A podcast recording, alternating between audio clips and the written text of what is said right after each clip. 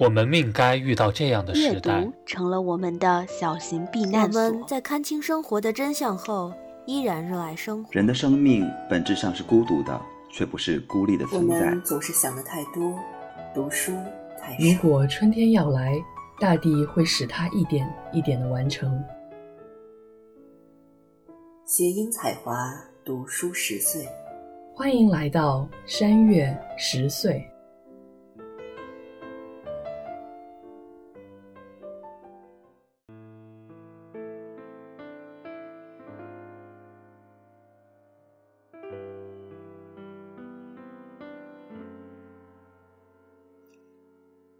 各位听众朋友，大家好，欢迎大家来到新一期的山月十岁，我是蒋灵山。我是唐，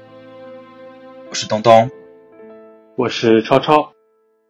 今天呢，我们要跟大家聊的作家是聂华苓。那聂华苓对我来说其实挺特别的，因为我的博士论文其实有一部分写的就是这位作家。那首先还是跟大家介绍一下这位作家。聂华苓出生于一九二五年武汉，南京中央大学毕业，一九四九年抵台湾定居并从事创作，担任《自由中国》编辑。《自由中国》停刊后，曾于台大、东海大学任教。后应美国诗人保罗·安格尔之邀赴美访问。一九六七年与安格尔创办爱荷华国际写作计划。四十余年来，已有七十多个国家的千位作家因此计划能与世界各地作家交流。在美曾获三个荣誉博士学位，美国五十州州长所颁发的文学艺术贡献奖。聂华苓写过非常非常多的作品，其中最重要的三篇长篇小说是《失去的金铃子》《桑青与桃红》还有《千山万水长流》。这三篇作品也是我研究比较重要的三篇作品。然后还有他的自传《三生三世》，以及之后更改并且加入了非常非常多照片的一个版本，叫《三辈子》。那他的一些作品也被翻译成了各种各样的语言出版。《桑青与桃红》的英文版获得了1990年美国国家书卷奖，就是 American Book Award。2009年获花宗世界华文文学奖，2011年获全球华文文学星云奖特别奖。二零一三年，中央大学授予荣誉博士学位。那今天我们要聊的就是他最负盛名的一本书，也就是《桑青与桃红》。《桑青与桃红》讲述的是一个名叫桑青的女孩，她经历了抗日战争、国共内战、台湾的白色恐怖、美国的反越战运动，从中国大陆、台湾一路辗转到美国的故事。桃红是在时空变迁之下。为否定桑青的存在而给自己起的新名字。本书采用的是现代主义的手法，由众多的记忆碎片组成，其中包括四封信和四篇日记，需要读者自己在众多的情节碎片，甚至光怪陆离的意象和描写中拼贴出书中人物的人生。那这本书它的出版和流传的过程也颇为复杂。七十年代初，《桑青与桃红》在台湾的《联合报》副刊连载时，因台湾处在白色恐怖时期，因为它的政治尺度问题被迫腰斩。全书呢是一九七六年首先在香港出版，然后一九八零年在北京出版了删减本，就是把它其中关于性描写的这部分给删掉了。然后一九八八年才在台北出版全本，一九九零年在沈阳也出版了全本。就像作者所说的，有大刀乱砍的版本，有小刀修剪的版本，有一字不漏的全本。一九九零年，这本书获得了美国的国家书卷奖，此后成为离散文化，也就是 diaspora 研究的文本，是探讨女性文学、少数民族文学、移民文学的必读经典。那在时空的背景下，它也是中国大陆的现当代文学、台湾的文学以及。以及美国的亚裔文学当中非常重要的作品。那自他一九七六年出版以来，在不断的版本的更新中，也在各个地方都出版了不同的版本。最新的一个版本是二零二零年由时报出版社出版的。那正如李欧凡教授所说，这本书的意义随时代的变迁而不同。七十年代出版的时候，其艺术性是前卫的，被解读的面向侧重在政治性。八零年代转而被视作探讨女性心理的开山之作。九零年代，桑青与陶虹又被纳入离散文化研究的领域，许多美国大学教中国文学的教授都采用这本小说作为教科书，也荣获美国国家图书奖的肯定，并获美国出版社保证永不绝版。李欧凡也说，在这个世界性的移民大地图中，我们都是桑青与陶虹的子孙。值得我们庆幸的是，这本小说终能经得起时代的考验而永垂不朽。那今天我们就要跟大家聊一下《桑青与桃红》这本书。就像我刚刚提到的，其实《桑青与桃红》有它非常独特的历史背景。那我们首先想跟大家介绍一下这本小说当中的四个故事，然后也跟大家介绍它们发生的历史背景。首先要介绍的就是第一个部分。那第一个部分呢，有第一封信是写在一九七零年一月十三号，是移民局的工作人员在桑青的家中跟桑青或者说陶红的问话。然后有了第一封日记，这第一封日记呢，是一九四五年七月二十七号到八月十号的日记。那我们需要注意的这个年份就是，这是一九四五年的七八月份。那我们知道抗日战争马上就要结束了，它刚好发生在这一个历史的转折点上。在这个时候呢，桑青其实是十六岁，然后他的好朋友史丹是十八岁。在这个故事当中，其实桑青跟史丹他们一路坐船从家乡恩施要一路到重庆，然后呢，在行船的过程当中，船呢在新崩滩这个地方被破坏。然后在黛西镇修理，在这个地方，他们又碰到了流亡学生。然后在跟流亡学生的交流过程当中，我们可以看到桑青其实对流亡学生产生了一种性的想象。这一块我们可能之后会继续去说。在船修好之后，他们就坐上了这艘船，然后船上还有别的人，包括老先生、桃花女和他的孩子，还有就是我、老史、史丹，还有流亡学生。那在接下来的故事当中呢，其实就是针对这六个角色来展开他们曾经经历过的人生故事，也展开在这个行船过程当中发生的事。其实真的很快，他们刚坐上这艘船不久，然后这艘船就搁浅了。然后他们搁浅了大概六七天的样子，在搁浅的过程当中，他们采取了各种各样的措施，想要救自己，包括集体喊话或者是唱歌。然后也很期盼涨水，在这个过程当中，他们还遭遇了日军的空袭，也互相聊了一聊自己的人生经历。在他们聊人生经历的时候，我们读者才意识到，其实每一个这些主要角色都经历过非常多的战争当中的创伤。老先生经历过南京大屠杀，也经历过重庆大轰炸。那他的妻子也应该是在这其中的某一个事件当中丧生。然后桃花女呢是一个童养媳，她此行的目的其实是去重庆找她的丈夫。然后老史也就是史丹，他的爸爸其实在一九四一年六月五号的重庆隧道惨案当中去世。然后在第四部分的时候，我们也知道老史之后发生的事，也就是在国共内战当中，他参加过反饥饿大游行，然后被国民党打。然后流亡学生呢，他的故事则是他的家其实在南京，然后他的爸爸有非常多的妻妾，然后他爸爸后面选择了为日本人工作，所以他才逃了出来，想要去重庆参加抗日的这样的一个远征军。然后在搁浅的过程当中，他们其实还会祈雨，然后老先生还进行了伏击，然后他们渐渐的就。也会抱怨船老板这一系列的各种各样的故事，最后其实是很戏剧性的一个转折点，就是他们在赌博的时候，突然间就是知道了，哦，原来日本投降了，然后同时水也涨起来，他们的船可以走了，在这样的一个方式下作结，其实是一个很有趣的这样的一个结尾，这一个这个部分的故事就结束了。那最后我还想补充的一个点就是桑青他的人生经历。其实桑青呢，他是跟史丹逃出家庭，那他的家庭其实是一个很让人窒息的、充满了父权制的一个家庭，而这个父权制的代表其实是他的妈妈。最主要的一个故事线条其实是由这个所谓的传家宝玉辟邪串联起来的。那玉辟邪这个东西，其实是从曾祖传下来，是保佑这个家庭的子孙绵延不绝的这样的一个作用。从曾祖一直传到了爷爷，然后又传到了爸爸，然后又传到了弟弟。然后呢，如果桑青他碰到了这个玉辟邪，他就被他妈妈打，这个玉辟邪还因此破损了，然后他就被他妈妈又关到了阁楼上去。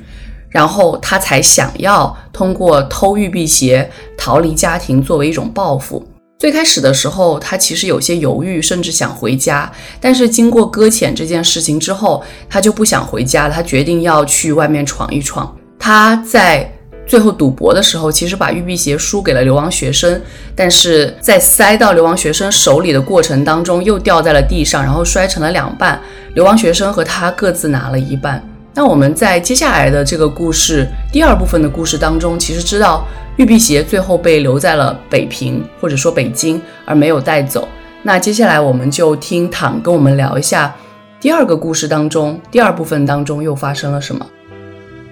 先简单说一下陶虹的情况，在开头依然是陶虹的信，他在信里面写到他的搭车旅行时间是一九七零年的二月，他写了他遇见的不同的人和事。车子里面装满世界各地物件的新婚夫妇，因为风雪被困加油站，干脆开了餐馆的老板，还有听史密斯先生讲述的唐乐湖的故事。这个故事我们应该也会在后续进一步聊到。那丧亲呢，在第二部分的日记里面，他身处北平，时间是一九四八年十二月到一九四九年三月，这段时间就是平津战役，然后到四九年三月底，中共中央进驻北平。桑青是在四八年十二月从南京坐飞机前往北平，投奔了沈家母子。当时的北平因为战乱风雨飘摇，到处都是军队和难民。沈母试图撮合桑青和沈家刚，然而沈家刚是一个四处拈花惹草的人。本来桑青撞破沈家刚和星星的暧昧，已经买了回南方的机票，但是在战火中机场关闭了。到后来沈母病重，再度推动了桑青和沈家刚的婚事。两人在四九年的一月结婚，二月三号解放军进入北平。此后，桑青有了身孕，沈母在时局的威压之下，满怀着焦虑和恐惧去世。然后，桑青随沈家刚搭火车南下。当时国共两党还是在拉锯。桑青和沈家刚从北平到潍县，经由两不管的真空地带，路上也遇见了形形色色逃难的人。在这部分的结尾呢，他们是要去当时上述国民党管辖的青岛。那接下来我们再来听东东给我们介绍一下第三部分发生在台湾的白色恐怖时期。第三部分呢，首先也是由陶虹的信构成的。那这个信的写作时间呢，是在一九七零年的二月二十二号。这个时候，陶虹已经搭上了这个砍木头的人的摩托车，然后在水塔旁住下了，然后和在这个水塔旁住下的这个。人有了一些交流。第二段的桑青的这个故事呢，是从一九五七年的夏天到一九五九年的夏天，地点是在台北。那么这一段时期呢，是属于台湾的这个白色恐怖时期。那么时间呢，是从一九四九年的五月二十号到一九九一年的五月二十二号。那么在一九四九年的五月二十号呢，台湾省颁布了这个台湾省戒严令，同时也在五月二十四号通过了这个惩治叛乱条例。那么实际上呢，这两条法令的通过呢，其实上是对于各种。铲除异己，然后然后对于一些人民的这个迫害呢是非常严重的。那么，在一九八七年的七月十五号呢，这个台湾省戒严令正式宣布解除，但是对于人民的这个迫害呢仍然没有终止，所以理论上认为呢，到一九九一年，白色恐怖时期才算结束。那么这一段的故事呢，实际上是桑青和她的丈夫，因为丈夫沈家刚在公车处这个会计股长任内呢亏空。所以他携带桑青和他的女儿桑娃进行逃亡，然后寄住在这个蔡家的阁楼上进行避难，小心翼翼的生活，终日不出。那么在一九五七年呢，家刚主要在这个阁楼上收藏报纸、修钟，而桑青呢主要在手抄这个《金刚经》和诗词。那么到一九五八年的夏天呢，家刚就放弃了这个修钟，而桑青呢开始写作他的一生，并看报纸上的相关的逃亡故事，而他们的女儿桑娃呢在报纸上画下小不点历险记。那么在这个期间呢，丧青开始有了鼓动加刚进行逃亡和自首的想法，但是加刚已经习惯了在这个阁楼上的生活。桑青呢也开始写作相关的一些逃亡的故事。到一九五九年的夏天呢，因为这个他们记住的这个蔡家的蔡婶婶生病，那么桑青呢就一步步的尝试着离开阁楼。蔡婶婶去世以后呢，桑青就以这个蔡家的这个老妈子的这个形象，在阁楼外开始了他的新生活。而加刚呢，仍然每天在这个阁楼上进行生活。随着这个桑青带着桑娃出去呢，最终导致了这个加冈被捕。这是在一九五七年的夏天到一九五九年的夏天，桑青在台湾的这一段故事。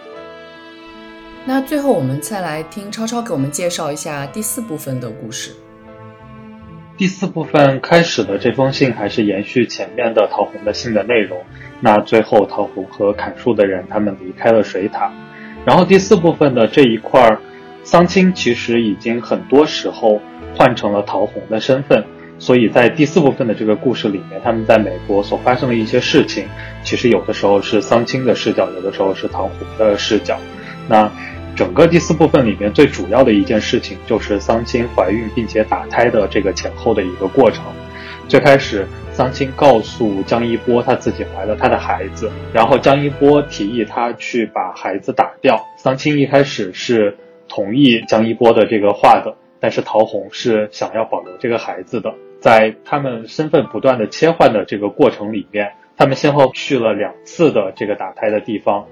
第一次是桑青自己去到打胎的地方之后，然后切换成了陶虹的身份，最后听到医生说，孩子的这个目前的状态已经没有办法再做这个打胎的手术了，然后他很高兴的回去了。第二次去打胎的时候，他和邓志刚一起到了一个山谷里面，然后在山谷里面，他们最后也没有打胎成功。所以最后，桑青也就是陶红是成功的把这个孩子留下来了。然后故事最终结束在了一个无名女性在独树镇一起离奇车祸中获救的这样的一个新闻。这个新闻其实又映照到了这个故事最开头的这个桑青已死，象征着桑青的这个人格消失，然后陶红的这个人格找回了整个身体的这样的一个标志。那这整个的时间点基本上是在。呃，信是在一九七零年的二月到三月，然后桑青的这个故事是一九六九年的七月到一九七零年的一月，也就是接到了桃红的那个信的时间了。然后在这一段时间里面，其实比较重要的一个时代背景，可能就是整个处在越南战争期间，然后美国出现了各种形式的这种反战运动，然后这个反战运动以一九七零年的肯特州立大学枪击事件为标志，达到了顶峰。所以，一九七零年开始是整个美国反战浪潮声势最浩大的一个时刻。然后，同时，另外一方面，在呃五十年代后期开始，随着民权运动的兴起，那移民法案也逐渐的就是放宽了对于其他族裔的这种移民的一个允许的一个空间。所以，一九六五年出现了新的移民法，然后将移民的配额进行了一个重新的调整。这两件事情可能是和。桑青和陶红他们所处在的第四部分的这个故事发展的时间点比较重要的一个背景的时间。那刚刚我们其实是把这四个部分的故事简要的跟大家介绍了一下，接下来我们就想以这四个比较重要的空间，也就是瞿塘峡、三峡、北平、北京。然后是台北，最后是在美国，这四个空间为主线，跟大家聊一下其中的一些非常重要的议题。那第一部分其实就是我刚刚说到的，桑青他从原生家庭逃离出来。开始了他的流浪生活。那刚刚我在介绍当中，其实有提到桑青跟流亡学生他们之间的一些关系。我想问一下大家的就是，大家觉得桑青与流亡学生之间到底是一种恋爱的关系，还是说其实更多的可能只是一个性欲上面的关系？那唐。呃，我自己会觉得没有到恋爱的关系，而是一种对异性的那种向往和欲望。因为书中有很多次描写到流亡学生的身体，比如说他的肤色、他的腋毛，然后他身体的气味，以及桑青在这部分中间一直想向他靠近的那样一种冲动。所以到后来写到他们发生性关系是一件非常自然的事情。而且因为前面林珊在介绍的时候也提到说，桑青他逃离自己的原生家庭，和流亡学生在这里相遇。其实整体给我的感觉是，桑青在第一部分的时候是一种很活泼大胆，然后渴望自由，是勇于去表达欲望的，而不是越到后面我们会发现桑青他的这种勇敢和自由被逐渐的压抑，被逐渐的异化和消弭。所以在这个部分里面，他和流亡学生发生关系，我觉得是很自然的。确实，就是在这个部分当中，聂华苓有非常细致的去描写桑青他的这些欲望。然后我觉得有一个细节，我是很想点出来跟大家分享一下的。他们还在黛西镇等待船的修理的时候，他跟史丹出去转的时候，有碰到流亡学生。然后他在这个部分的时候有提到自己梦见的梦，然后他就说他梦见他给流亡学生生孩子，然后醒来之后觉得奶头很痒。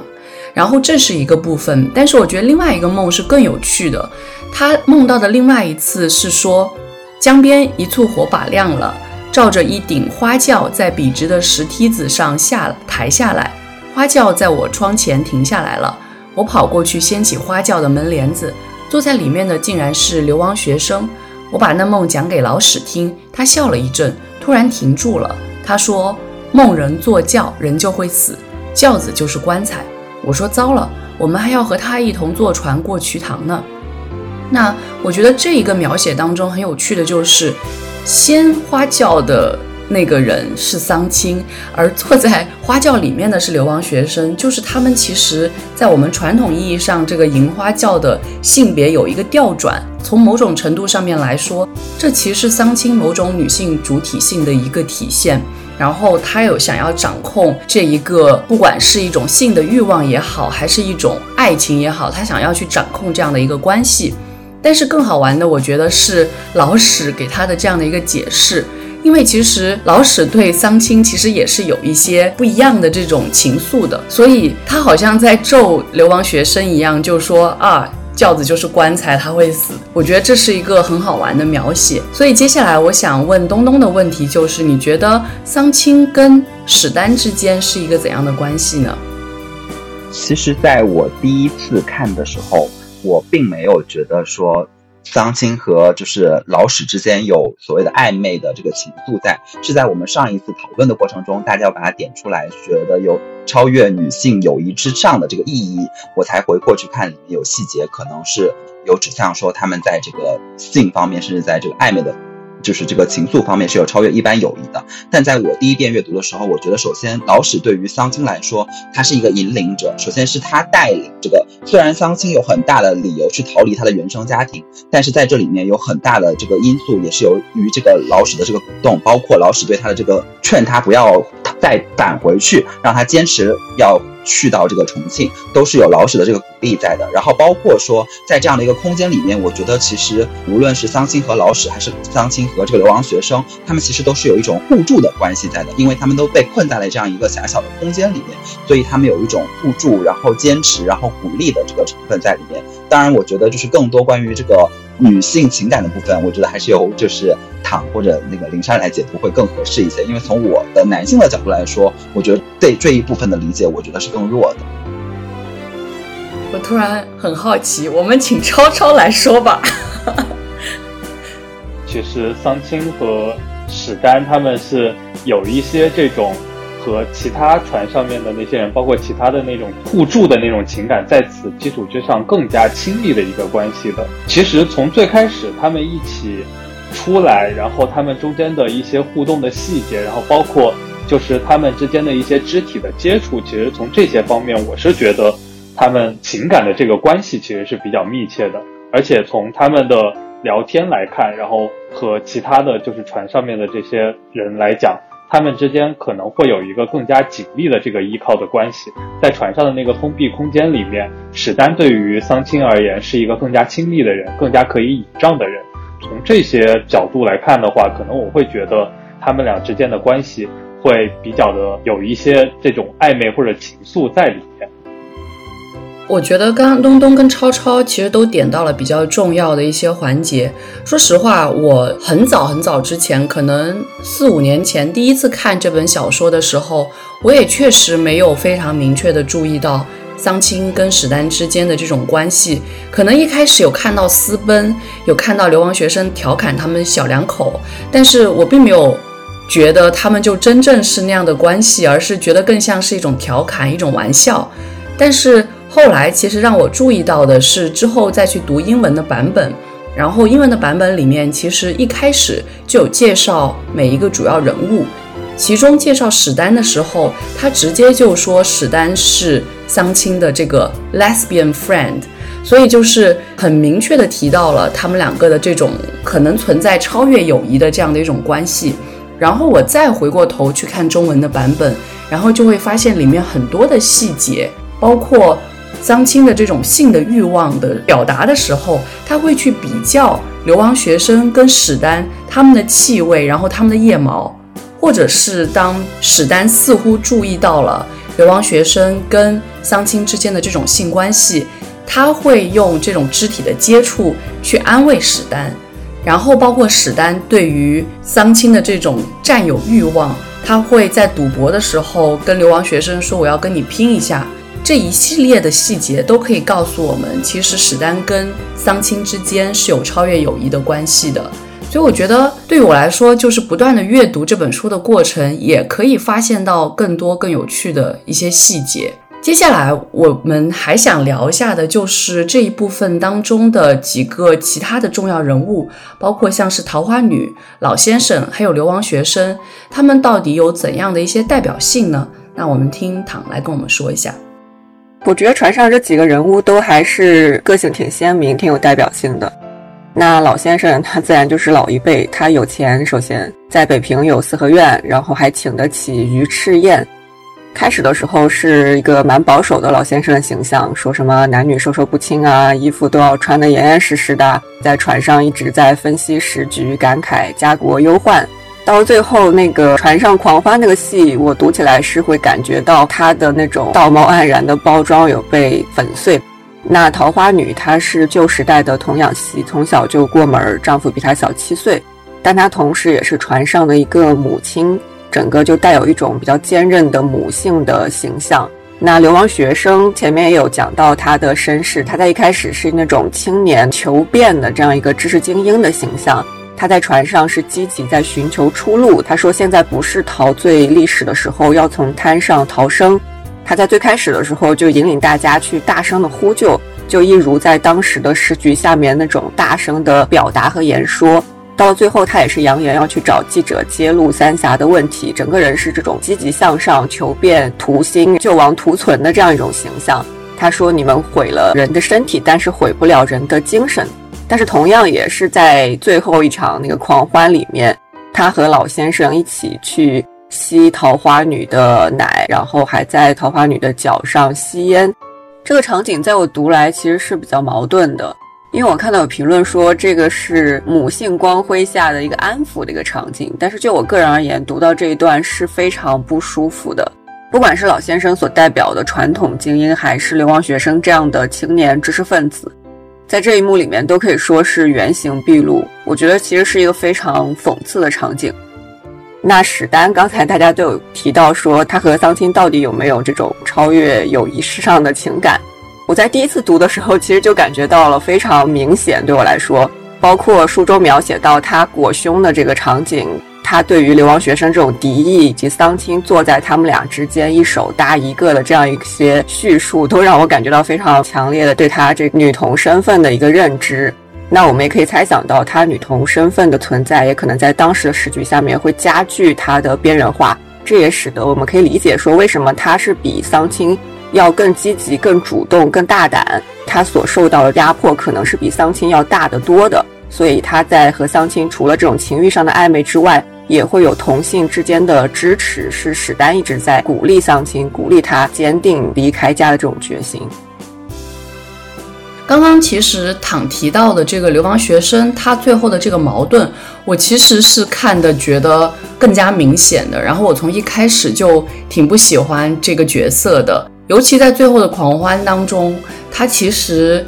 男扮女装在敲凤阳花鼓，然后就他的那种非常救亡图存的积极向上的这种宣言，配合着他的整个装束，其实是一种很滑稽的呈现。我自己的感觉是，我觉得他表达聂华苓对于当年的革命的一些质疑，或者是其中可能会存在的另外的一些走向。我觉得这本书很有趣的一个点就是怎么解释，其实见仁见智，因为聂华苓都没有讲清楚，它都是碎片式的一些呈现，然后把一些非常有趣的环节用浓重的笔墨去把它描写出来，但是它又不告诉你这个事情是为什么。所以你去读的时候，你可能可以沉浸在它的描写当中，但是你去思考为什么你要去解释这件事情发生的原因的时候，其实是有很多的解释方式的。所以我觉得我自己其实读第一部分已经读过非常非常多遍了，但是感觉每一次读，当我去注意到一些新的细节，我又觉得可以读出一些新的东西出来。这也是我觉得为什么这本书特别有趣的一个地方。那接下来我们再来聊一下第二部分。我们刚刚有提到，第二部分其实已经接近内战的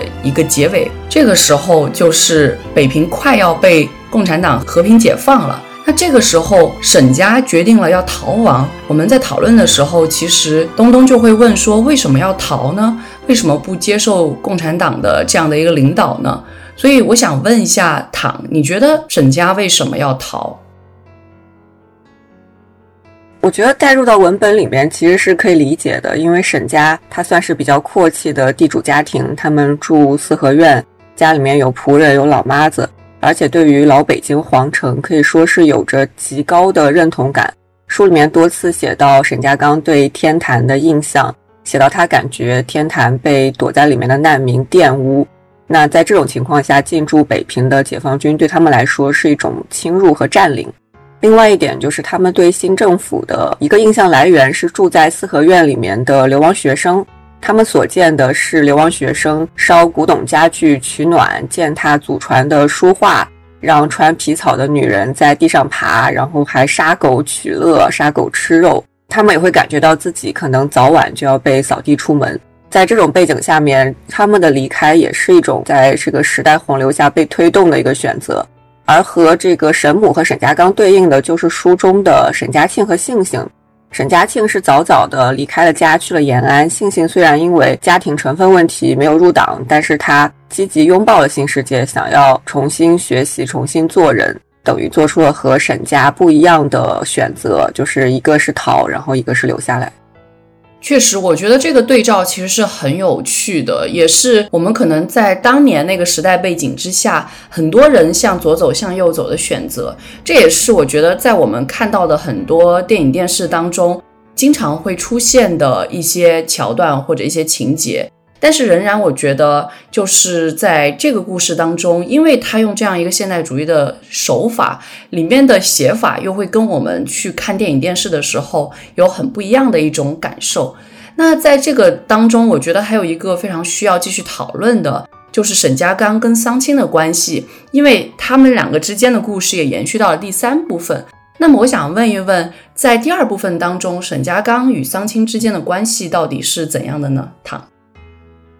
其实，在我第一次读的时候，我在想，哎，为什么桑青要在这种情况下面跑到北平去投奔沈家？第二部分里面是有做一个前因的解释，就是在民国二十五年，也就是一九三六年，沈家母子去南京住在桑家，当时沈母送给了桑青一把小金锁。十二年后，桑青离开了家，是因为这个小金锁的缘分，到北平投奔了沈家，然后最后和沈家刚结婚。在这里面，我觉得更有意思的一点是沈家本身和丧亲的一个关系，因为我刚才讲到说，沈家对于北平、对于这种皇城根的这种认同是非常强烈的，而且这种认同它折射在生活的各个方面，而且在战火中间全都破碎了。那首先是刚才也提到，就是象征着皇城神圣的一些建筑，天坛、太庙、孔庙、雍和宫。那难民进驻是对这种既往秩序的一个玷污。而到最后，神母也是一直在恐慌着，说九龙壁要倒了。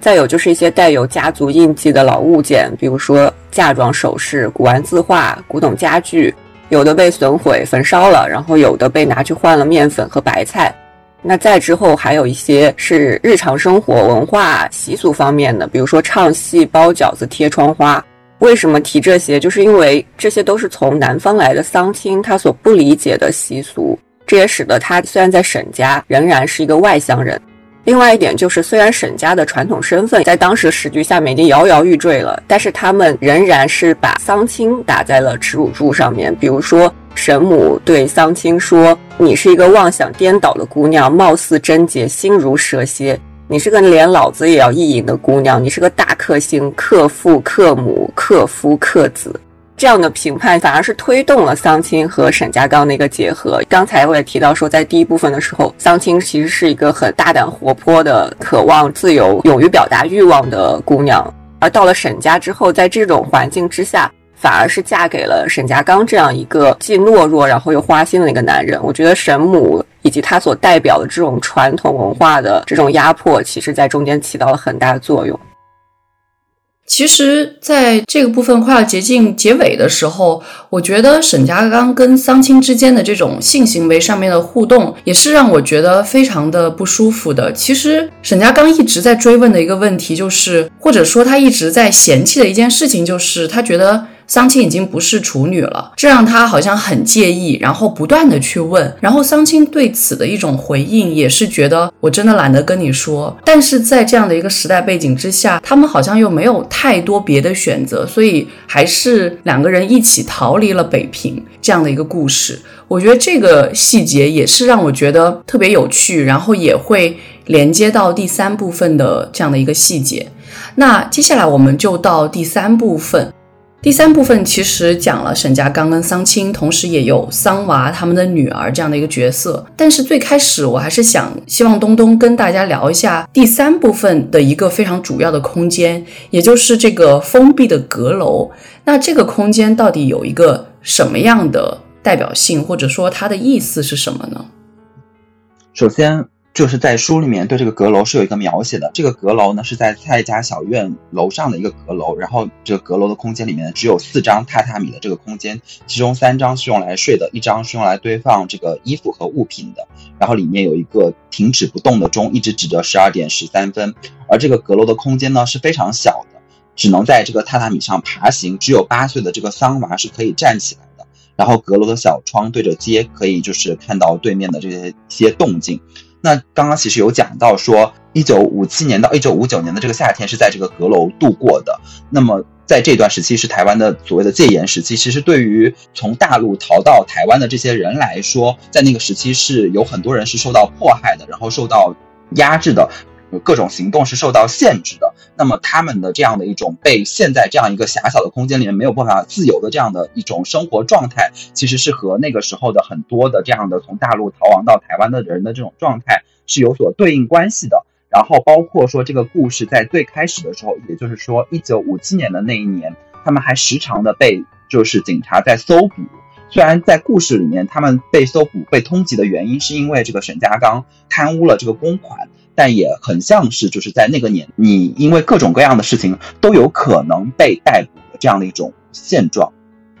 这一点确实是很明显的，因为就是我最开始提到的，为什么这本书会在连载的过程当中被取消掉。其实大部分就是因为这个第三部分，虽然他没有直接写白色恐怖，但实际上这整一个阁楼的空间也好，或者他们的经历也好，就是在直指白色恐怖给所有的台湾人当时带来的一种非常强烈的恐惧感与不安感，也有很多人被直接迫害。那接下来我们再来聊一聊桑麻这个角色，东东觉得桑麻到底是一个怎样的角色呢？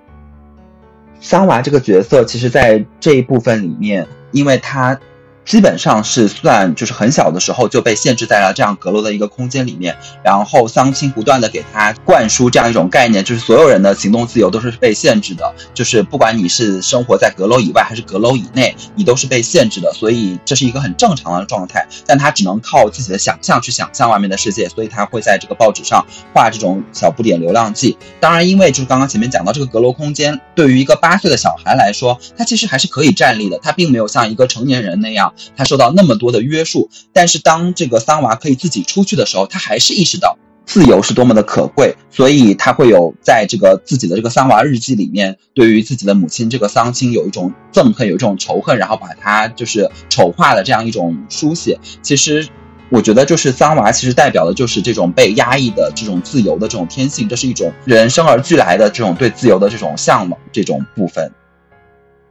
我其实可能理解上面有一些不同，就是我觉得三娃其实是被沈家刚引导的很厉害。他最开始的时候，其实对于走出阁楼也是非常惧怕的，因为他好像似乎在我们读者的感官看来，或者在我们读者的阅读看来，他好像一直都在阁楼里面，所以他最开始是有点害怕出去的。但当他可以出去的时候，他渐渐的又觉得，哎呀，其实出去挺好玩的。这个时候他就会在想说，那为什么我不能出去呢？然后。其实是他爸爸对他的引导，告诉他说，其实是你母亲的错。那实际上我们看到的是他爸爸的错，所以我觉得其实是有一个引导在里面，他的三娃日记才会那样去写。但是我觉得一个非常有趣的事情就是，这是我在教这一部分给学生的时候，学生提到的一个点，就是这一段记录当中，似乎所有的人都逃离了，然后我们也好像不知道三娃接下来会怎样，因为。接下来的过程当中，其实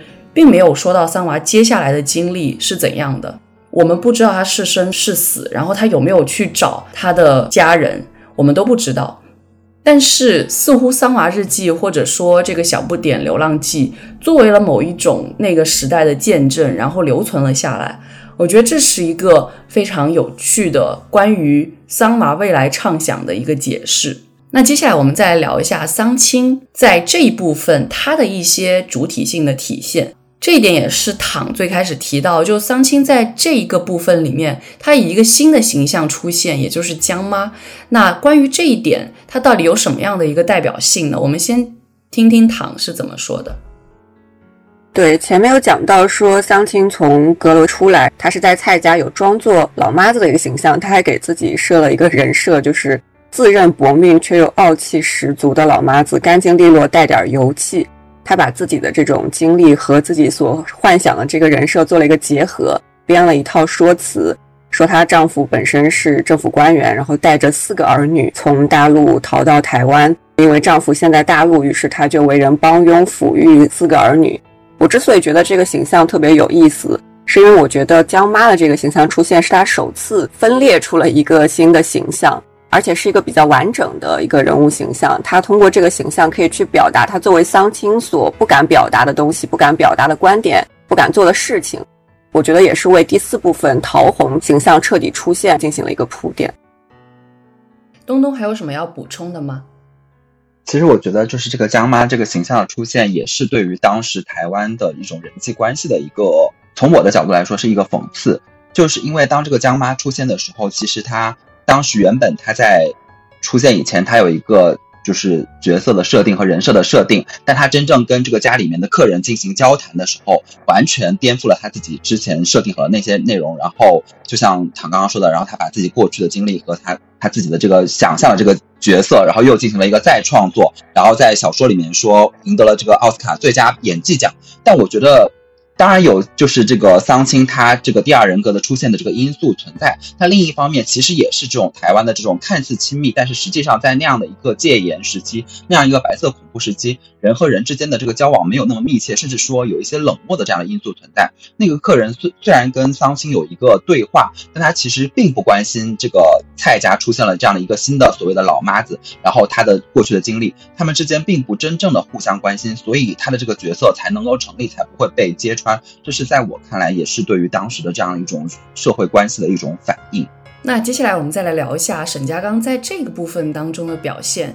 你觉得沈家刚在第三部分是一个什么样的状态呢？东东，我觉得在沈家刚在第三部分，当然这里面是有一个变化的过程的。前面有讲到这三年的这个时间，第一年的时候，沈家刚一直在这个阁楼上修钟，且第一年的时候他自己就表示说他要去自首。然后，但是当时的这个桑青并不同意这样的一件事情，他觉得他们要留在这里，然后活下去。但是到之后呢，到一九五八年的时候，这个沈沈家刚就已经放弃了这个修中，而这个时候桑青开始有了就是鼓动他去自首的这样的想法，所以他们其实两个人是有一个这样的主动性的变换。然后沈家刚最终就是完全习惯了这样一种在阁楼这样的狭小空间里面的生活，一天超过二十小时待在这个阁楼上，而且就是。在这一部分里面，我们还可以看到，就是，嗯，有一段关于沈家刚的性的描写，就是他说，这个桑青揭开单子，在他旁边躺下，让桑青趴在他身上，他身子一抽，就像孩子撒尿一样，把他两腿都撒湿了。其实某种程度上是说明沈家刚一方面在丧失他的这种人的这种主动性和逃出去的这种欲望了。一种方面，其实他在性方面也丧失了他这种能力。我觉得性方面的这种能力的丧失，也某种程度上又反过来印证了他这种人的这种主动性的这样的一种丧失。那最后在这个部分，其实我们还想聊一个人物。这个人物其实说实话，我读了这么多遍，其实一直都没有很认真的去注意这个人物。但是也是躺提出来说有这么一个叫赵天开的角色，我才意识到，哎，好像赵天开是有被提到过。那赵天开这个角色到底他是谁？然后他有什么样的一个作用呢？我们先来听躺聊一聊。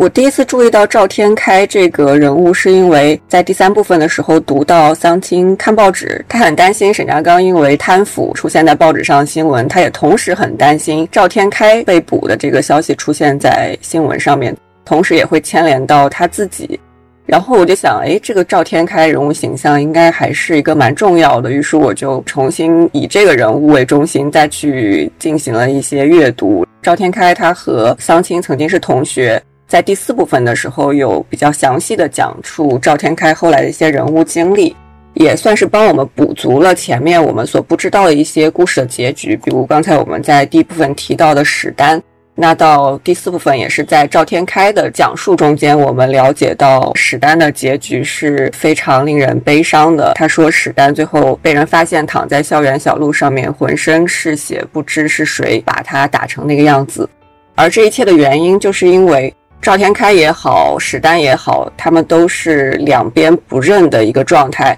左派的人说他们是反动分子，右派的人说他们是民主人士。这里一方面是非常写实的，因为这种左右身份的矛盾也是当时普通人不得不面临的一个困境。但同时呢，这种两边不靠的身份也是桑青以及许许多多的其他人，大家永远处于漂泊状态的原因之一。其实。我们当时在查一些资料的时候，朱佑勋就是台湾的作家朱佑勋，他有提到说，赵的现身，不管是声音的声，呃，不管是身体的声，还是声音的声，都补足了桑青日记的空白处。然后包括他为什么会移动藏匿台北，然后他甚至说桑青唯一想保护，或者说。最在乎的也是赵天开的这样一个角色。其实我对这样的理解是有疑问的，但是我们可以把这个疑问留在这里，然后继续去探索赵天开在这本小说当中的一个作用。其实读第二、第三部分的时候，包括第一部分，甚至第四部分，可能第四部分少一些，但是前三部分我在读的过程当中，我会不断的想到聂华苓的自传。三生三世，或者是三辈子，我觉得里面有很多跟他自己人生经历的相互对照，这一点是大家要去多去探索，才会更多的有一些发现。我并不想把小说当中的人物跟现实当中的人物那么强烈的对应起来，但是如果大家有去读他的自传的话，可能会感受到一些不一样的。为什么？聂华苓会这样写的一些原因，那我们接下来就继续来聊第四部分。其实第四部分就已经移到了美国这样的一个地方。然后刚刚超超的介绍当中也有提到，就是桑青跟陶虹在这个部分其实是交替出现。似乎如果真的在经受这样的一个精神上面的问题的话，他现在到了一个非常严重的阶段。但是从我自己的这样的一个阅读的体验上面来说，我觉得第四部分是最精彩的一个部分，因为桑青跟陶虹他们的交替出现，他的这种疯狂实际上非常有趣，好像也是每个人可能在他们的人生当中。可能没有这么鲜明的体现，但实际上会经历的一种状态。然后桑青与陶虹他们之间的这种相互的争斗，就好像左右互搏一样。然后有时候这边占了上风，有时候这边占了上风。我觉得这个过程，这种挣扎，实际上我读来是非常非常有趣的。那我们想先听超超来聊一下这个交替出现，其中一个非常大的一个。他们在争论的问题，就是到底要不要打掉他跟江一波的这个孩子。那在这个部分到底是怎么说的呢？我们听超超来聊一下。像前面说的一样，就是第四部分，桑青和陶虹他们实际上是交替的出现来构成整个第四部分的叙述的。关于他们的这个分裂，其实在第四部分里面有一段是陶虹自己说的，他说：“你死了，桑青，我就活了，我一直活着的，只是现在我有了独立的生活，你不认识我，我可认识你。”然后说到就是他们俩是完全不同的，他们常常是做对的。然后，即使是做同样的事，他们的想法可能也是不同的。比如说，保存肚子里的这个孩子，那桑青如果要保，可能也只是因为赎罪；但是陶虹要保，是因为他希望留下一个新的生命。然后，包括后面和江一波的见面，包括他们和小邓在一起的时候的感觉等等，这些东西都是完全相反对立的一个状态。所以，这个整个的分裂是。一个比较彻底的，然后一个比较互相对立的情况。那在这种情况下，整个第四部分的叙述，其实我们可以看到，包括字体的不同，包括就是互相之间的对话等等这样的一个交替出现的情况，是把整个第四部分分成了相当相当多的部分，然后每个小部分里面可能是他们之间不同的人出来去叙述他们的视角所看到的这个事情，所以我们。呃，在整个第四部分的这个故事当中，最开始可能是桑青先出来告诉江一波自己怀孕的，表现出了一些桃红的特质，就是他对江一波有一个挑逗、调戏，以及可以说是一种精神上面的折磨，就是他一开始挑逗起了江一波的情欲，但是后面又把他丢在了一旁，然后后面桑青自己回忆的时候，觉得他不应该那样子折磨他。他决定听他的话，到纽约去打胎，所以这是第一次我们看到就是桑青和陶虹的这样的一个对立。到后面这样的对立就越发的频繁。那桑青和邓志刚他们一起开车到一个不知名的镇子里面，然后在这个镇子的墓园里面，他和邓志刚两人做了爱。这个过程当中他很享受，但是事后桑青觉得他怎么会和小邓做出那样丢脸的事，然后他觉得非常的羞耻，然后他觉得。好像自己的脑子里面还有另外一个脑子，包括后面和江一波的夫人贝蒂通话的时候，桑青接到江一波的电话说的时候，他直接说了一句“桑青死了”。其实那个时候就又切换成了陶虹的性格，然后到后面他接受警察的调查的时候，也是以陶虹的身份活了过来。然后陶虹去到了江一波家，见到了就是其实贝蒂是没有死的，然后贝蒂和他进行了一长串的这个对话。然后包括后面把孩子考虑给丹红收养的这个事情上面，也是桑青一开始考虑了这件事情，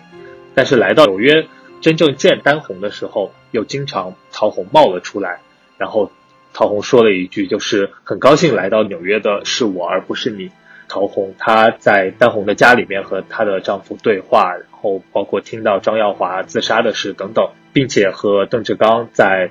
丹红的家里面接到张耀华自杀的电话，那这一段可能就是陶虹出现的越来越频繁，出现的时间越来越长。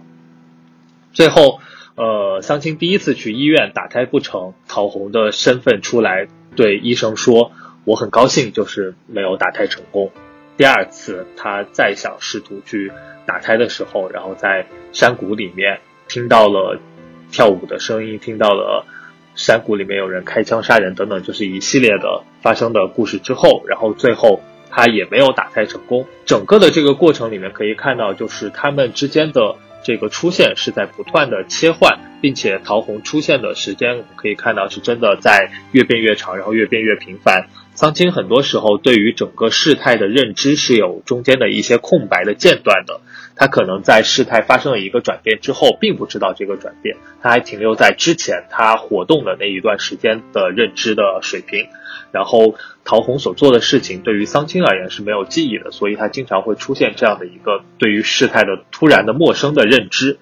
所以这是他整个交替出现的这样的一个过程。然后刚才灵山讲到的，其实他们这个交替，他们的对立里面有一个非常重要的交锋点，就是关于要不要保留。肚子里面的孩子，最开始刚才也说到，就是其实桑青他是听了江一波的话，然后决定去纽约去打胎。但是陶虹却嘲笑他说，最后会是他去到纽约，然后他不会让这个孩子被打掉。桑青他觉得这个肚子里面的孩子，如果把他给到丹红去收养的话，那就是一个一举两得的事情，所以他愿意去纽约去和丹红商量。但是陶虹的意见却是，我绝不让你把孩子交给丹红。所以在丹红的家里面，桑青和邓志刚他们一起想了一个法子，就是把丹红的狗杀了。这样的话，丹红可能就是会需要有一个陪伴的空间，这样让促使他做出这个决定来收养桑青的孩子。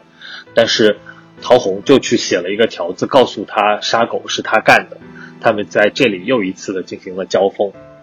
之后，呃，像刚才说的，就是在纽约的室内第一次去堕胎的时候。桑青决定去堕胎，但是最后没有堕胎成功。然后陶虹说没有堕胎成功，他很开心。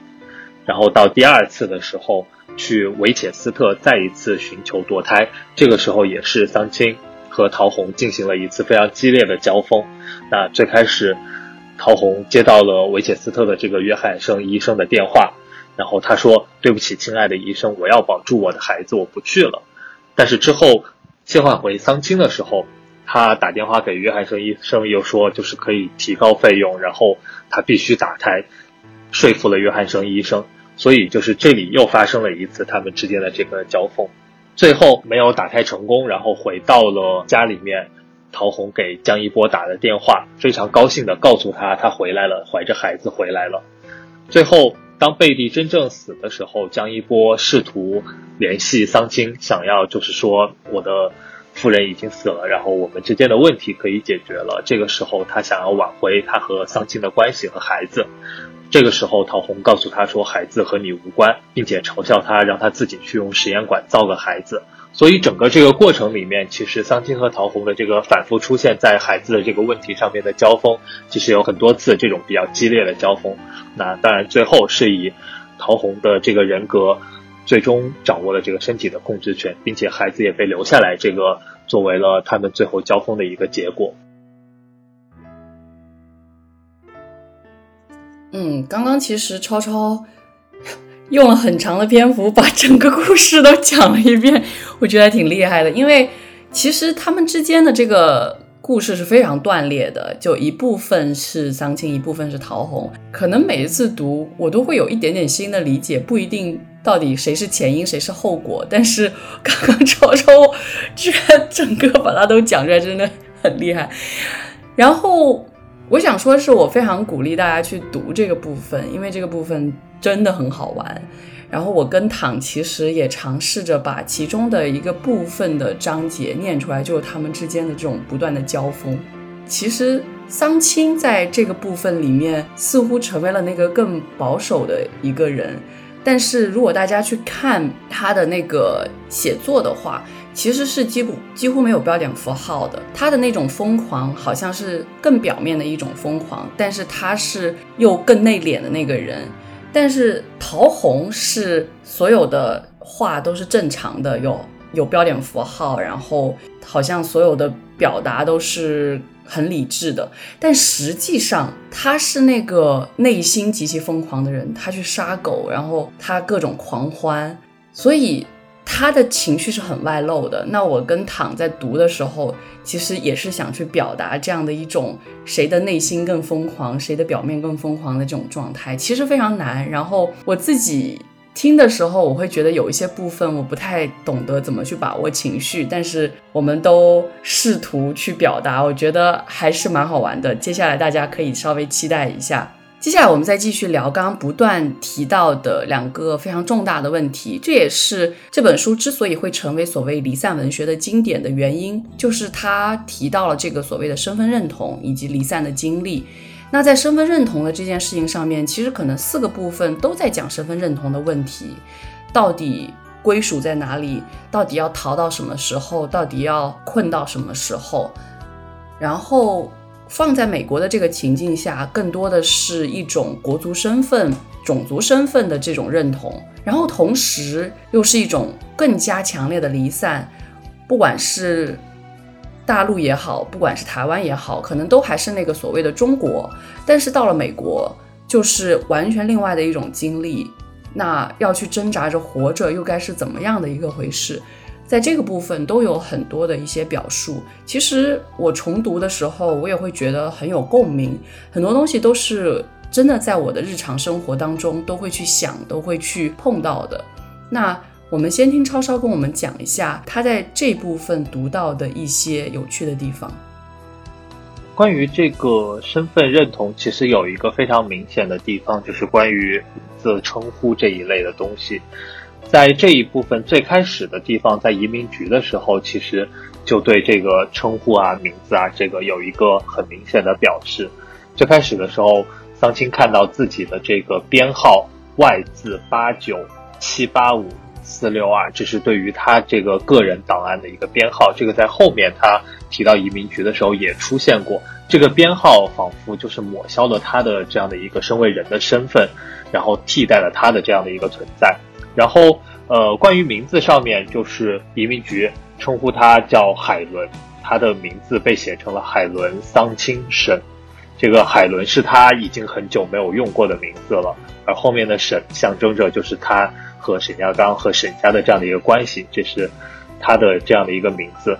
在移民局的时候，办事员称呼他的时候，对然后他说他叫桑青，他就照样复述了一遍。但是我看到的这个文字，文字里面写出来的就是那个丧丧，然后后面打个破折号青，就是一种他念出来然后不太标准，然后有一点点那个不太尊重的感觉的样子，并且他还补充了一句说外国名字听起来很滑稽。所以这一段的描写确实是可以就是感受到在那个位置。然后他本身的这样的一个自己的民族的身份被抹消，然后在移民局，他被迫的承认就是他对于美国的忠诚，然后这一段其实对于我们整个的这个身份认同的这一点来看，其实是挺讽刺的一段。另外还有一个关于名字和称呼的地方是在丹红的丈夫 Jerry，Jerry 他从来不叫丹红的中文名，而是称呼他为玛丽。然后丹红的狗叫阿金，他也不称呼他这个名字，而是叫他 Pete。在后面耀华给他们打电话的时候，Jerry 接了几个电话之后，最后还抱怨了一句，说中国人全有毛病。但其实很讽刺的是，其实 Jerry 他本身是一个华裔，他和丹红的认识的契机，正是因为在机场的时候，然后他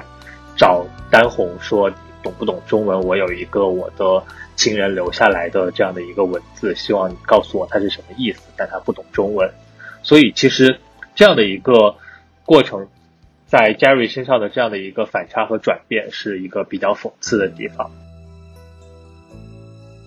躺有什么要补充的吗？我觉得还有一点蛮有意思的，就是这本书中间出现了一些犹太人的形象。在第三部分开头的时候，陶虹的信里面就提到过，他遇见了一个从波兰来的犹太人。在第四部分的时候，也是陶虹遇见了一个叫高尔德伯格的犹太人。那犹太人的离散一直是很多作品的主题，不管在什么地方，精神上都是永远的异乡人。陶虹和犹太人这种相遇，就是两种漂泊灵魂的相遇，也同样是一种互相的映照。只不过这种萍水相逢并不一定带有什么一见如故的特质。在第三部分的信里面，陶虹和那个犹太人一起旅行过一段时间，但是在第四部分和高尔德伯格的相遇，高尔德伯格眼中所有的亚洲女性都叫三浦玲子，那陶虹也会回敬称呼他为大卫。两个人之间其实是有着种族标签化这样一种隔阂。其实，在这个部分，就是刚刚超超跟躺提到的，都是确实很重要的问题。像我自己在美国也会纠结这个名字怎么叫的问题，然后我会很坚持需要美国人去叫我的中文名字，因为我会觉得这才是我的一个身份的代表。刚刚超超提到的这一个被外国人称作了丧亲而不是丧亲，其实也是一个很有趣的这种语音的转换，因为虽然。当然，这个外国人是叫不出那个音调，但实际上这个“丧亲”的“丧”字算是这个名字当中的一个谐音，也是可以去用隐喻的方式去解读“丧亲”的“丧”，然后“桃红”的“桃”，逃离的“逃”，其实也是一种去表达《丧亲与桃红》这本书当中一个很重要的困境。然后，另外这个犹太人也是一个非常典型意义上的一个指向，就像刚刚躺说的。那再包括这个部分当中提到了很多江一波，还有小邓，还有包括这个玛丽的表弟耀华，他们在这一个环境当中经历的各种各样的事情，华人面临的一些歧视，然后包括。他们想要去活在这样的一片土地上，要去做的一些挣扎，可能要去做的一些工作，并不是他们想要去做的。但是因为他们的这样的一个身份可以去做，比如说桑青或者说陶虹，他在做一个中文老师。那这一系列的东西都是到今天，你如果在美国的这片土地上，仍然会听到的故事，仍然会碰到的事情。所以我觉得，其实对我来说，可能隔了几年再去读这样的一个部分。会感受到这个部分是聂华苓，他可能在当年，不管是他自己经历的故事也好，或者是他听到看到的这些故事也好，一个极强烈的汇总吧，可以这么说。所以我觉得在这一方面，他也表达了这样的一个所谓亚裔美国人的这样的一个身份，告诉了我们每一个个人、每个个体都可能会经历到的事情。那接下来我们想再聊一聊这本书当中的很多很重要的写作手法，其中一个很重要的就是这里面有很多的隐喻，然后有很多的意象。比如说在第一部分当中就有提到流亡学生在唱《孟姜女哭长城》，然后同时老先生在讲他的这样的一个人生经历，在讲他的妻子的故事。然后我觉得这本身是一个很有趣的映照，同时又有些调转。那本来孟姜女哭长城是讲这个女性的故事，但是似乎到了老先生这里，他在讲他自己妻子的故事，但同时这个妻子实际上又是一个已经死去的女人，然后她好像最开始从坟里出来，之后又从南京大屠杀当中走出来，然后似乎又从重庆大轰炸当中走出来，但实际上从头到尾，似乎她仍然是那个已经死去的女人。这样的一些对比映照，我觉得都是很有趣的。包括像是之前我们在讨论当中，呃，躺最先提到这个对于物的描写，那桑青感受到的这个物，可能跟我们平常所想象的物就有一些不一样。他会用一些很细致的描写去讲他所感受到这个物是什么样的。比如说，他觉得物痒痒的，或者他会去舔这个物，他觉得像盐。但是舔了之后，好像又没有舔到什么味道，就这样的一些描写都会让我觉得是很有趣的。那我想再问问躺，又在书中读到了一些什么样有趣的描写？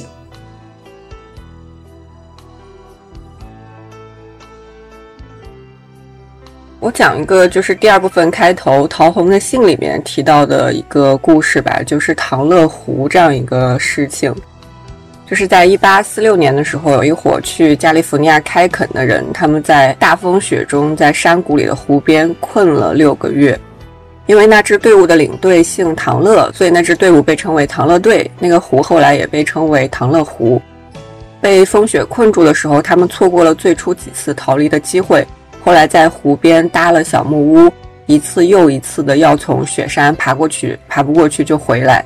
食物吃完了，吃野兽，后来野兽也绝迹了，开始有人死了，到最后开始吃人肉，吃尸体。我觉得这里其实就构成了书中设置过很多次的一个困与逃的空间，就像是第一部分搁浅的船，第二部分战火中的北平，第三部分的阁楼。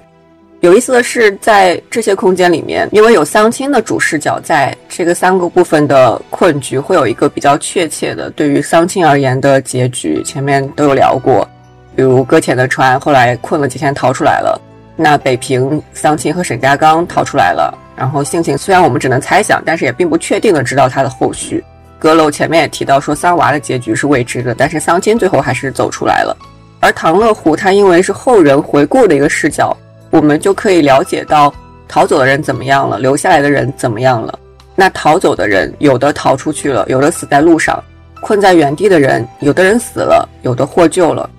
这也会让我觉得，风雪中的唐乐湖对于其他各个部分的空间来说，都是一个比较直白的一个映照。暴风雪和浅滩以及纷飞的战火一样，都是一种庞大强势的外在力量，在这里面困和逃都是在不断交织的，而区别是不同的选择。就像是原文里面说的，逃的人是向命运挑战，留下的人是听天由命。他们的命运是一样的，只是选择的路子不同。刚才讲到前三个部分以及唐乐湖的这种困与逃的这种困局，其实到第四部分也同样是有困与逃的主题的。我会更倾向于这种逃和困发生在内心的层面。虽然前面也讲到说外界同样施加了很多限制，比如说移民局的这种审查等等。但是从第一个部分到最后一个部分，其实是桑青死亡的一个过程。第一个部分里面的桑青是很大胆、很渴望自由的，他拿了家里面传男不传女的玉辟邪离开了家，又能够在战乱中间一个人跑去北平。但是也正如我们前面不断回顾的，战乱啊、婚姻啊、流亡，还有包括在阁楼里面的幽闭，都逐渐消弭了他的活力，使他异化成了陶虹口中那个惶惑不安的桑青。到了最后一个部分，救我消亡了，获得了新生。桑青化身桃红，他其实是实现了一种更大程度的逃离。刚才灵山有讲到说，我们尝试录桑青与桃红的片段，然后发现桃红这个角色非常难把握，因为我们有录桃红杀狗的那个片段，对于我们来说就很困难，想要表达他那种自由，他那种不被任何规矩所约束的一种疯狂。但是同时又让人心生向往，而不是心生厌恶和恐惧。这种状态是对我们当时来说非常难以把握，最后呈现的可能也并不是特别好。但是陶虹这个人物，他就是一种很有生命力的。他逃离的不仅仅是我们前面讲到的某一个具体的空间，也不仅仅是移民局无休止的那些审查。而是过去那个惶惑不安的自己，那个因为永远异乡人而矛盾的那种灵魂，那个唉声叹气、害怕警察的桑心。陶虹这种逃离是他选择了上路，他选择彻底去拥抱这种漂泊和离散，去见证路上一切发生的一个事物。这是在第四部分的一个逃与困的困局里面的一个破局的一个选择。另外还有一个小点吧，是关于第二部分里面广播的这样一个设置。在第二部分里面，因为大家被困在这种战火中间的北平，只能通过广播来获取一些信息。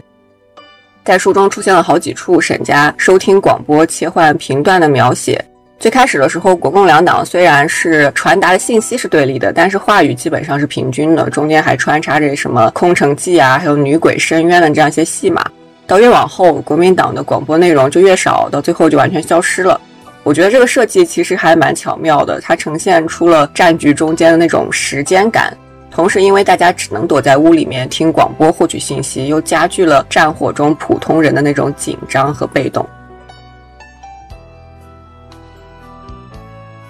其实我觉得广播这一点确实是，就是而且是一些很有趣的对比，就比如说沈家刚跟桑青两个人在宣誓结婚，然后念那一系列的各种词的时候，这个时候外面在播的是国共两党之间的对峙什么的，然后我觉得这个本身也是一个就是大时代背景跟个人生活之间一个很明确的对比，然后他通过广播的这样的一个形式，完全的也体现了出来。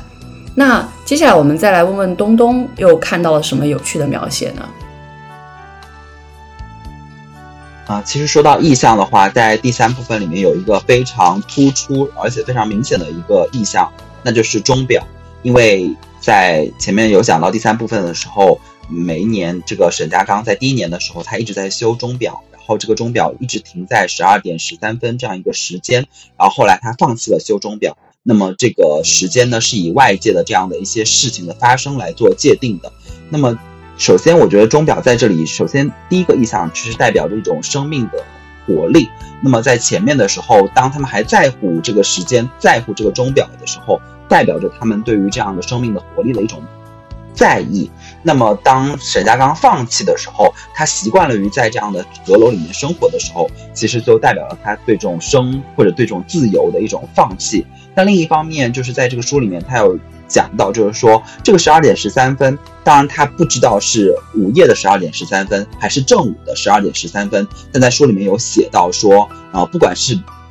午夜还是正午，其实是没有分别的。我觉得也是在一种隐喻，就是隐喻当时的这样的一种台湾的这样的一种政治环境，其实有一点像是绝望的黑夜。那么，其实这种慢慢的这样的黑黑暗的这样的白色恐怖时期始终不结束的话，白天还是黑夜是没有分别的，因为对于所有的人来说都是很压抑的。但另一方面，当这个钟表放弃修的时候，它当以周围的这样的。呃，一些活动作为时间的界定、时间的节点来观察的时候，你又可以看到这些视角都是通过桑青的这个视角来观察出来的。又可以看到这个桑青慢慢的在通过和外界的这种观察、外界的接触，慢慢的在复活，慢慢的在苏醒。我觉得这是一个非常突出的这样的一个意象。当然，在这个第二部分里面，有一个描写，就是说台湾是眼睛，是一只绿色的眼睛，孤零零的飘在海上。这个描写呢，就是非常容易让我想到，就是呃那首歌，就是叫做《亚细亚的孤儿》。当他写到这个的时候，其实你可以很明确的感受到，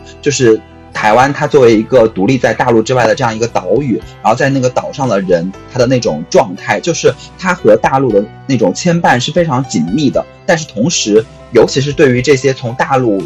逃亡到这个。台湾的这些人来说，他们的身份认同又是非常的迷茫的，他们好像被就是大陆这边抛弃了，但。至少在刚刚逃亡去台湾的第一代人的那个心里面，他们还时刻着牵挂着，就是回到大陆，或者说统一大陆，或者至少在就是国民党的这种宣传下面，他们想要实现这种回归。那甚至其实，呃，灵山前面有讲到说，在第一部分里面出现了这个孟姜女的这首歌。那么其实，在第三部分里面，这个桑娃他也有在唱这首歌。因为从桑娃的这个年纪来说，不管他是在大陆出生，还是说他是在台湾出生，他应该关于大。大陆的回忆都是，应该是几乎没有的，但是他却一直在唱一首这种在大陆广为传播的这样一首歌曲，其实某种程度上反映了这样的一种，其实从文化还是从这种地理的这种层面上的这样一种牵绊。那超超还有什么要跟我们分享的有趣的描写呢？呃，首先是一个在第四部分开始的时候，桑青所做的一个梦，梦到他在石头城逃脱后面人的追捕。这一段梦其实一方面是前面唐所说的，他也是有一个这种逃跑的意向在里面，然后同时也可以感受到，就是在这个里面，其实桑青是有一种把过去的这种罪孽全部都放在自己身上，而且。可能是未来，就是他答应江一波去堕胎，也是一桩新的罪孽。于是，在这个梦里面出现了这种反复的忏悔。他看到就是石头城下面躺着一堆死的人，然后爸爸、弟弟、家刚、妈妈等等，然后他从赤裸裸的死人身上一个个踩过去，然后对他们道歉，说对不起，我要踩你们，我要逃亡，仿佛印证了他整个的这样的一个逃亡的过程当中。他觉得自己对于他周围所有的人的这种愧疚感，这是桑青所表现出来的这样的一个性格，在这样的一个梦里的一个体现。然后另外一个想要分享的点是岭山讲到的一个很有意思的点，类似的就是他说到，就是他和家刚结婚的时候，然后收音机里面正在放那个国共两党的这个事情。其实，在第四部分里面也有一个类似的这样的一个情节，就是他和江一波在做爱的时候。在挑逗江一波的这个过程当中，然后同时电视里面是在放美国人登陆月球的这样的一个新闻，而且这个新闻也是前前后后出现了很多次，一直贯穿了整个他和江一波那天晚上的一个过程，这个也是构成了这样的一种气氛上面的对比。同时，登月这个事情可能也在某种程度上象征了桑青或者说陶虹，就是他们的内心的那种孤独的。逃离，然后孤独的流落到其他的地方的这样的一种心理上面的状态。最后一个是关于后面有一段他和邓志刚出去的时候，邓志刚和他说到的就是关于土场杀猪录音的这样的一个事情。这一段也是有一段很长的描写，就是整个土场杀猪的录音。从最开始的这个机器声、人声嘈杂，然后开始说，就是这个屠场要怎么怎么样杀多少猪，然后怎么样去每一个环节对猪进行什么，有这样大概可能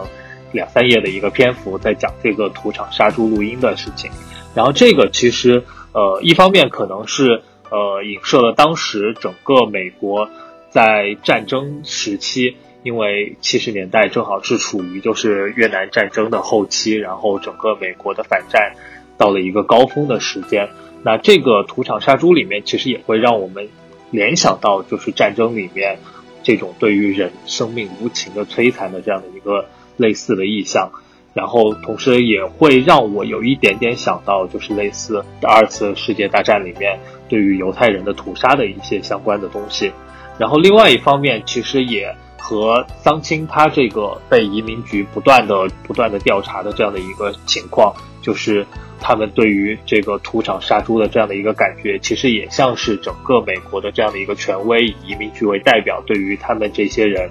不断的这个追查，然后不断的步步紧逼，对他们的一些逼问等等这样的一个情况，就象征着整个这样的一个权利对于他们的这样的一个压迫，所以我觉得。呃，这一个也是比较有意思的一个隐喻。其实刚刚我们跟大家聊了更多的这本书当中的细节，我觉得其实真的要体验这些细节，还是要回到书本身去阅读。就像我刚刚不断反复强调的，这本书可能每一次读，你能掌握到的细节都会有一些不一样，因为它细节真的太多了。然后。有很多细节可能是历史上真实发生的事件，然后有很多细节又可能是非常光怪陆离的意象，然后这些意象可能又会在现实当中有所映照。要真正去理解到这本书，可能需要对中国跟美国发生的各种各样的历史，包括各种各样的故事有所了解。但同时，如果你对这些了解不多的话，这本书可能给你的体验又会是很有趣的阅读的体验，就你也不需要去掌握那么多的历史故事，所以我觉得不管怎么样，我还是非常推荐这本书给所有的听众。读的过程，我想应该也会非常有趣，可能你会分享更多我们没有抓到的细节，然后把它在留言当中告诉给我们。那今天我们的节目就到这里了，我是蒋灵山。我是唐，我是东东，我是超超，我们下期节目再见，拜拜。